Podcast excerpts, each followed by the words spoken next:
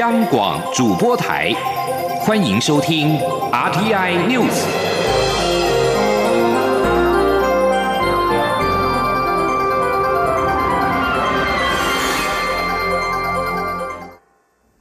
各位好，我是主播王玉伟，欢迎收听这节央广主播台提供给您的 RTI News。今天是二零一九年三月三十一号，新闻首先带您关注国际焦点。阿富汗副总统杜斯坦在三十号逃过一劫，他的车队在阿富汗北部遭到袭击，他本人毫发未伤，但是有一名保镖丧命。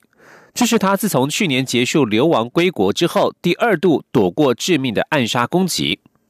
杜斯坦所属政党发言人说，杜斯坦的车队是从巴克省的马萨里沙里夫要前往夏兹詹省时遭到突袭，有一名保镖死亡，另外有两人受伤。发言人表示，杜斯坦事前就知道有人计划发动攻击，但仍然决定按照既定行程出发。塔利班发言人穆詹希德在推特发文声称犯案，并且宣称造成四名保镖死亡、六人受伤。而在这一次的暗杀攻击之前，杜斯坦在去年七月曾经在喀布机场遭到自杀炸弹攻击，当时被控一堆战争犯罪以及涉嫌策划强暴和寻求政治对手等罪名的杜斯坦，才刚结束在土耳其一年多的流亡生涯返国，当时伊斯兰国声称犯案。前军阀杜斯坦是势力庞大的乌兹别克族领袖，在他回国不到一年的时间当中，这位将军仍然是阿富汗重要甚至是两极化的政治人物，而他的政党主要是受到乌兹别克同胞的支持。即将焦点带回国内，关注政坛焦点。行政院前院长赖清德二十九号表示，他宁可输掉初选，也不可能伤害蔡英文总统。而蔡英文总统在三十号出席活动时提到，民进党在历次大选当中，只要不团结就是败选，因此呼吁支持者一定要团结。蔡总统也表示，民进党的改革主张并没有错，而且他不怕受伤，也能承担任何压力。强调台湾目前需要一个最强组合，继续带领台湾走在正确的道路上。前天记者肖兆平的采访报道。以争取国际支持，使台湾成为主权独立国家为宗旨的台湾人公共事务会，三十号举办《台湾关系法》四十周年暨《台湾旅行法》周年纪念参会，蔡英文总统也应邀出席。由于在场有不少关心二零二零年大选且主张台湾独立的社团与支持者，蔡总统也特别正面谈到他对二零二零大选的想法。蔡总统以过去民进党在总统大选经验为例，指不团结的民进党就无法赢得胜选。民进党在二零零八年大败后，就是靠团结重新赢得人民信任。二零一六年执政的民进党推出创党以来坚持不变的七大改革路线。总统强调，这些坚持并没有错。总统说：“坚持主管，咱做年金的改革。”咱发展咱的经济，咱做转型正义，咱拖东山，咱做能源转型，还有咱甲咱规个照顾老人、照顾少年囡仔的社会安全网做起来。这七大路线，咱绝对不做唔掉。蔡总统进一步表示。眼前，民进党唯有团结，并推出最强组合，继续带领台湾走在正确道路。为此，他特别感谢副总统陈建仁的决定，让他有整合空间。总统说：“你跟我讲，为了台湾，他愿意让我有空间，为咱本土政权整合出一个最佳的组合。我们相信公，咱所有挺台湾、挺民主。”尤其是咱的爸爸、咱的朋友，上了上了解讲，咱今嘛面对国际的形势的困难，台湾需要一个最强的组合，继续带领台湾走在正确的道路上。蔡总统也不忘以美国有台法案、美方对我浅见国造的协助，以及其政府官员的有我谈话，强调台美关系越来越好的事实。他认为。会有这样的结果，除了是长时间与美方累积的信任基础外，更是因为政府坚持不因压力而屈服、不因支持就冒进的稳定态度。这不仅让美方将台湾视为印太地区的盟友，也让国际肯认台湾是可以信任的朋友。中央广播电台记者肖兆平采访报道。而投入民进党总统初选的前行政院长赖清德三十号表示，已经和党内协调小组见面，这场君子之争的初选有助于党内团结及社会力量支持，他希望走完初选程序。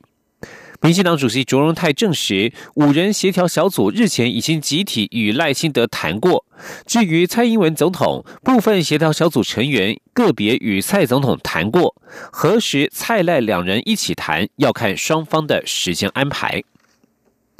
而为了党内团结，民进党主席卓荣泰曾经呼吁初选不要各自表态。不过最近传出小英之友会有成员表达挺英不挺赖。卓荣泰三十号表示，这不是他要担心的问题。他的工作是促成党内完成民主程序后的团结，相信只要经过公平、合理、公正的程序，这个民主机制就会被大家所接受及支持。前的记者黄美玲的采访报道。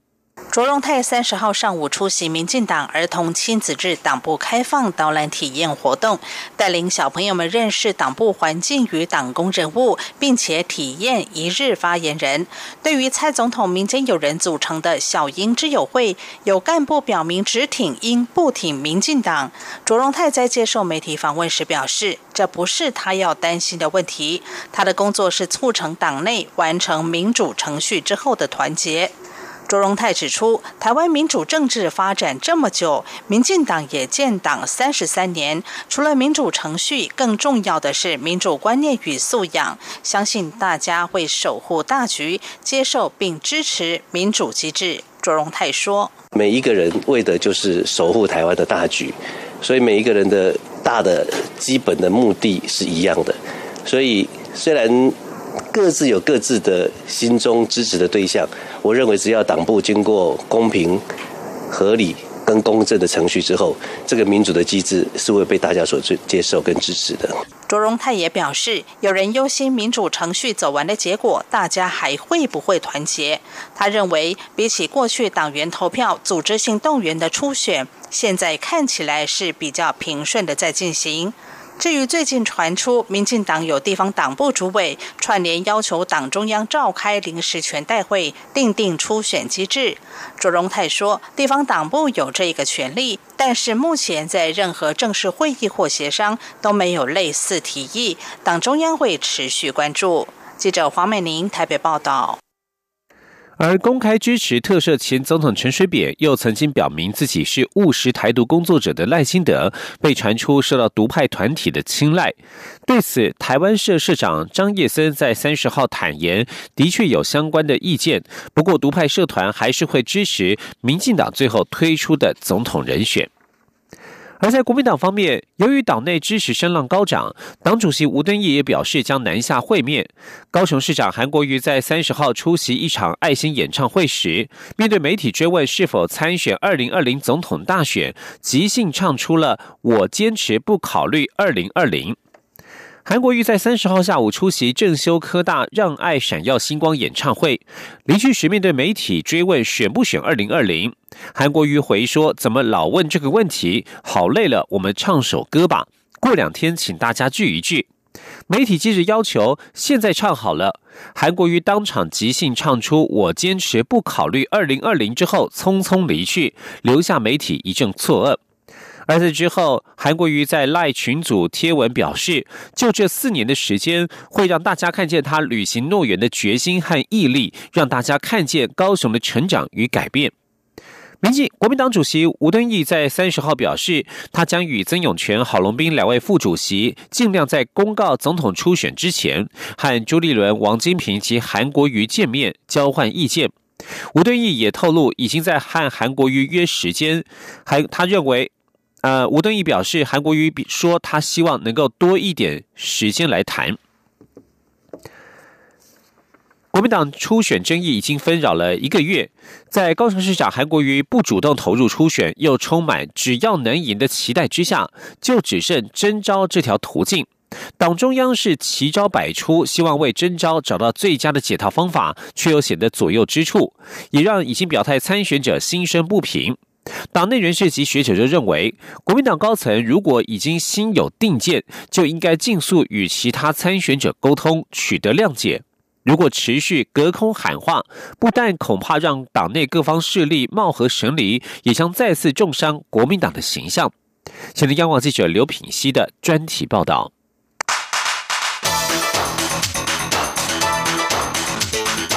专题报道。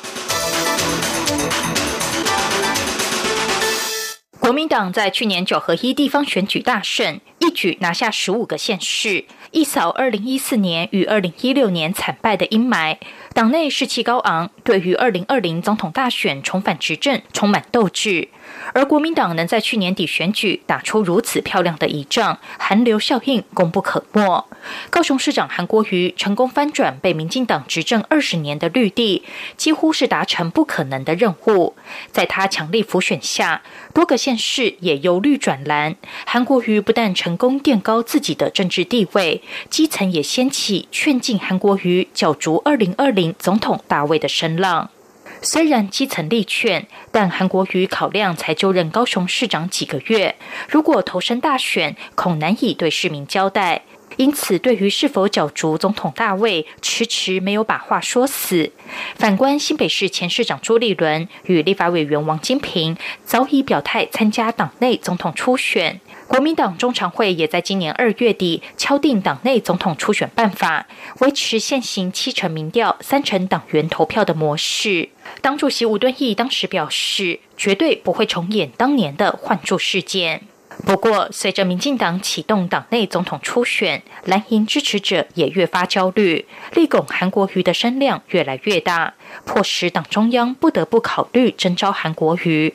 但是初选办法已定，此时征召欠缺正当性与程序正义，因此吴敦义与党中央陆续抛出万分之一的征召机会。征召领表以及协调代替初选等方式，希望能为征召韩国瑜解套。而吴敦义日前受访时也证实，韩国瑜有特殊待遇也不好，唯有用被动的方式征召韩国瑜参加初选，才是比较好的做法。党中央一变再变的初选方式引起质疑，媒体三天两头就拿新的初选办法询问朱王两人的意见，令他们相当不满。朱立伦就直言，要征召就大大方方的征召，他会全力支持，但没有初选式的征召或征召式的初选。王金平也批评征召林表的后遗症很大，此举根本是破坏体制，长者不仁，幼者就可以不义。国民党初选都还没公告，党内裂痕却已经逐渐蔓延。掌握党内初选制度大权的中常委们，多认为党是选举的机器，最高战略原则就是提名会赢的人，不可能用二线的兵去打仗。中常委姚江林就表示，虽然中常会已经通过初选办法，但如果情势有变化，常会还是可以改变规则。中常委萧景田则说。最好的方式就是韩国瑜自己领表登记，透过公平机制参与初选。如果韩国瑜有所顾忌，就得由党中央征召才能解套。为了胜选，改变游戏规则未尝不可。他说。当然胜选最重要嘛。选战如果说打不赢，你用什么方式都都都没用。党是一部选举的机器，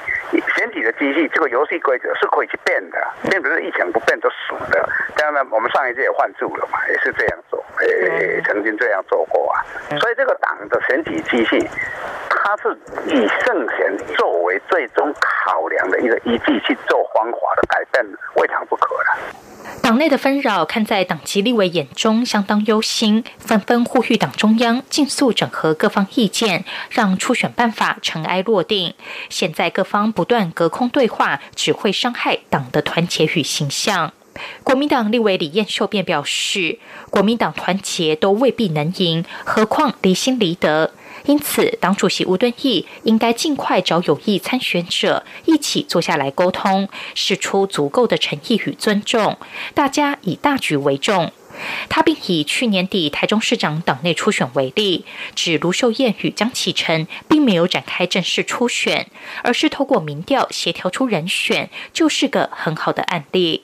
之前启程跟卢秀燕，他们也没有走到初选的阶段，他们也就是一个初选前的征询，两位有默契做一个民调，也没有进入初选阶段，所以也没有办公开辩论。那初选的结果，即便是在一趴之内，其实都在误差之内，江启程也愿意接受。那他们也没有站上初选的那个机制，互相去就是辩论啊，辩辩论或许或多或少就会有一些摩擦。那之前江启程跟卢秀燕台。中台中市市长的初选就是一个好的案例。不止党内希望吴敦义能够尽速展开沟通，学者也认为，党主席最重要的工作便是整合。此时，吴敦义应该站出来，开诚布公的与相关人士商谈，对国民党的形象才比较正面。中山大学政治学研究所特聘教授廖达奇说。当然，这个问题的呃后续的发展，那呃，其实我觉得那个呃吴敦义其实不要在空中放话，他应该先把就是如果要做的话，他应该还是把这两个呃目前最可能是最有实力，一起找来哈谈一谈。那要不然韩韩呃整个韩呃这个国民党的那个团结的气氛还是就是给大家印象上还是比较差，那是事实。那所以呃这个党主席目前作为是不是少一些直接的媒体的放？话那多一些诚恳的跟这些不同有意参选人的沟通。按照党内初选时程规划，四月中就要公告初选，四月底开放领表，五月登记，剩下不到一个月的时间，国民党必须加快协商脚步。目前党内弥漫一片胜选至上的声浪，征召韩国瑜恐势在必行。党主席运筹帷幄相当关键，如何不再重演四年前换柱的戏码，不让党内陷入分裂，也不至于让外界感到国民党手段粗暴，全靠党中央的智慧。否则这场硬仗还没打，国民党恐先自伤。央广记者刘聘熙的专题报道。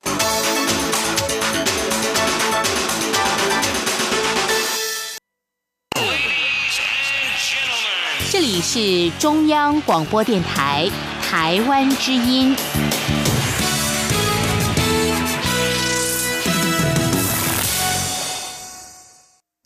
各位好，我是主播王玉伟，欢迎继续收听新闻。继续关注台湾的外交进展。台湾人公共事务协会发法在三十号举办台湾关系法四十周年暨台湾旅行法周年纪念参会。会长郭正光三十号表示，台湾关系法不仅协助台湾从威权走向民主，更守护了台海和平稳定。未来他们会在台湾关系法的基础之上，积极争取美国通过台湾保证法草案，并且促成台湾重要政治人物访问华府。前的记者肖兆平的采访报道。台湾人公共事务会三十号举办台湾关系法四十周年暨台湾旅行法周年纪念参会。发爬会长郭正光表示，当年美国签署台湾关系法时，他们并不满意，因为美国并没有把台湾当成一个国家。不过，台湾关系法却在台美关系中扮演很重要的角色。郭正光认为，台湾关系法协助台湾从威权走向民主，让台湾得以对美军购，进一步守护台海安全。但发爬不会以台湾关系法而满足，下一步将积极为刚提出的台湾保证法草案奔走。他说：“我们会全力推动四天前才刚刚在美国经过六个参议员提出的台湾保证法（台湾 Assurance Act）。这台胞法是台湾关系法的所谓的二点零版，哈。它假如这个法律能够通过的话。”不但是台湾关系法的进一步，而且是对台湾的安全、对台湾的贸易、对台湾的各种啊外交，都是一个非常大的一个要进的一个呃法律。郭正光也说，他们目前对台湾旅行法不够满意，因为台湾重要的国家领导人物迄今都还无法踏进华府，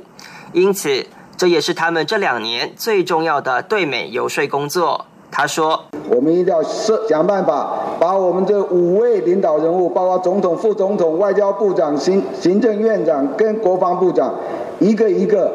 能够邀请到美国来跟美国的总统或者美国的呃呃国防部长或者外交部长见面。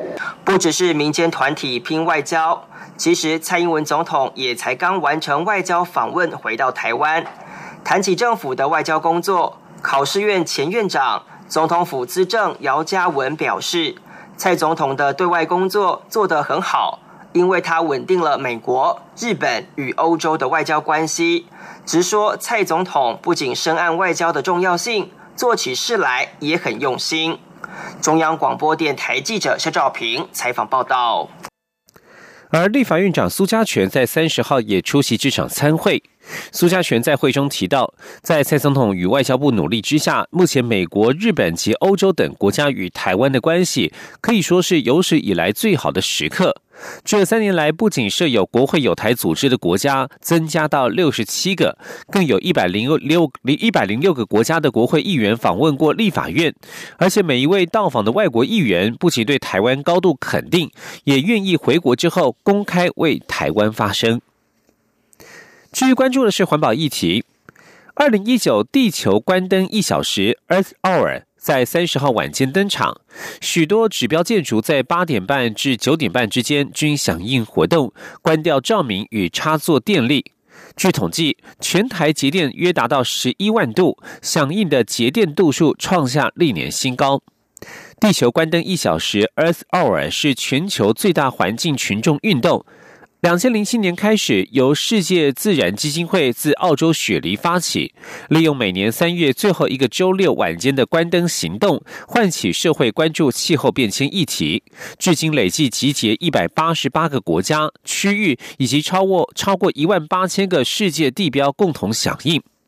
根据台电统计，三十号晚间八点三十分到九点三十分，全台响应地球一小时活动的成果斐然。节电约十一万度，等同减少约六点一万公斤的碳排放量。不止节电较去年多一万度，节电度数更创下历年新高。除了台电，台北中油大楼、台北一零一等指标建筑也都响应地球关灯一小时活动。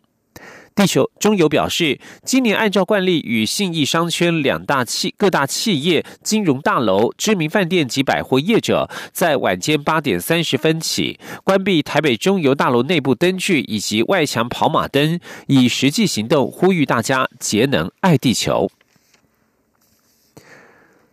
台北捷运开通二十三年，运量即将突破百亿人次。台北捷运总经理严邦杰表示，运量已经在二十九号突破了九十九亿九千七百五十七万，预计今天上午将达标，届时北捷会立刻公布第一百亿幸运儿的悠游卡号。台北捷运三十号举行一百金曲迎北捷百亿音乐会。台北市长柯文哲致辞时表示，第一百亿位乘客将可以免费搭乘捷运一年，还能获得价值破新台币三万元的笔电等好礼。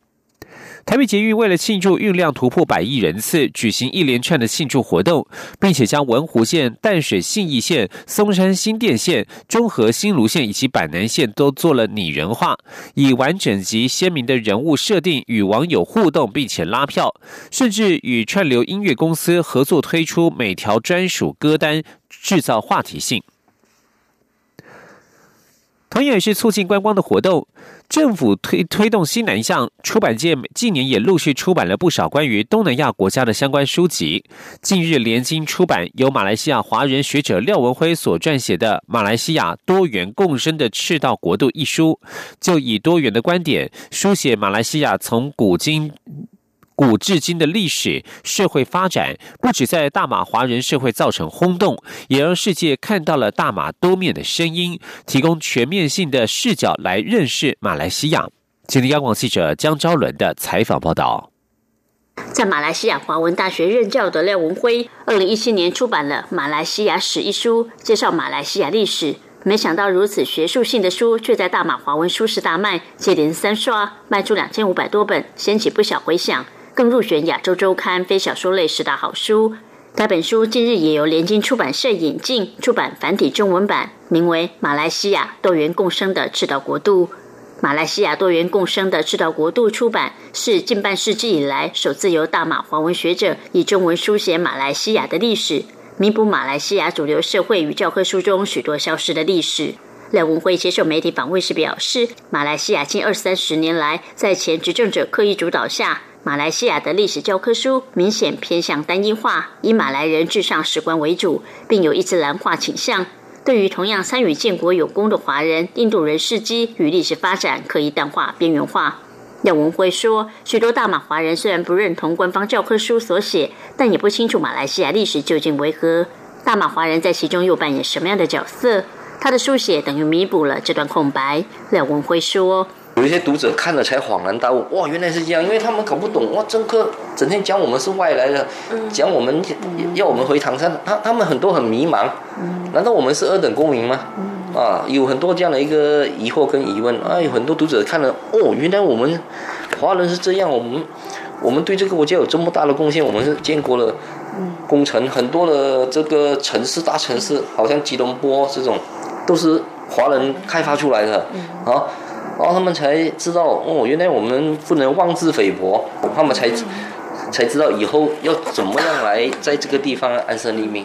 不过廖文辉澄清，他的书并非凸显大马华人的历史观点，他在书写时仍刻意提醒自己，必须从一个马来西亚国民的身份出发，客观呈现华人在马来西亚历史发展过程中的角色与贡献，且篇幅不算特别多。他更想强调的是大马社会多元共生特色，包含存在的多元种族、文化、宗教。因此，他笔下的大马历史尽力兼顾不同族群的发展、社会经济活动等面向。时间轴从史前时代种族迁移、马六甲王朝、英国势力的介入、近代马来亚雏形的出现、日本入侵，一直写到一九六九年大马爆发最严重的种族冲突——五一三事件前因后果。廖文辉甚至花了篇幅处理东马沙劳越沙巴的发展演变，也没有忽略原住民应获得的重视。相比官方教科书与主流历史论述，廖文辉的《马来西亚多元共生的赤道国度》一书，可说是一部更为全面性的大马历史通史。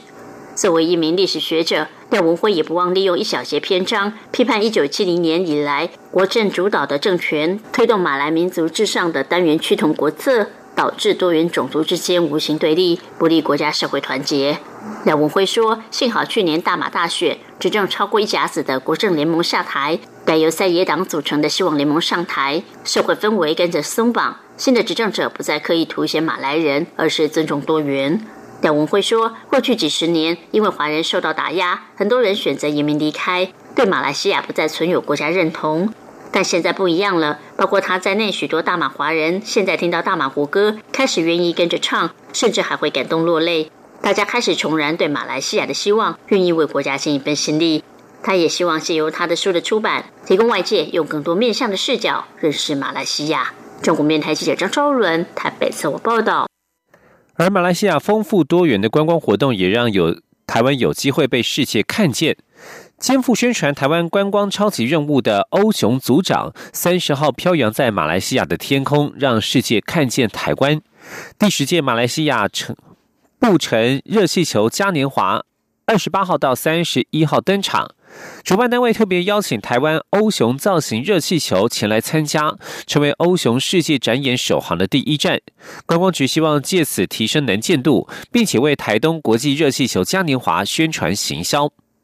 身为台湾观光超级任务组长的欧雄欧贝尔，以十层楼高、圆滚可爱的巨大热气球身形，翱翔在马来西亚的天空，并且搭配鲜艳讨喜的阿美族情人带，与来自比利时、西班牙、巴西、英国、斯洛伐克、澳洲、日本、菲律宾等国家的热气球朋友们交流，吸引现场民众争相拍照。马来西亚观光局吉隆坡办事处主任周世碧表示。马来西亚是台湾观光重点客源市场，来台旅客人次逐年成长，去年达到五十二万六千一百二十九人次，是第六大来台客源市场，居东协国家之首。而根据万事达卡二零一八年最新全球穆斯林旅游指数，台湾在非斯非伊斯兰教组织当中最佳旅游目的地，首度挤进第五名，超越德国、澳洲、美国等观光胜地。以上新闻是由王玉伟编辑播报。相关新闻内容，欢迎上央广网站点选收听。我们的网址是 triple w 打 r t i 打 o r g 打 t w。这里是中央广播电台台湾之音。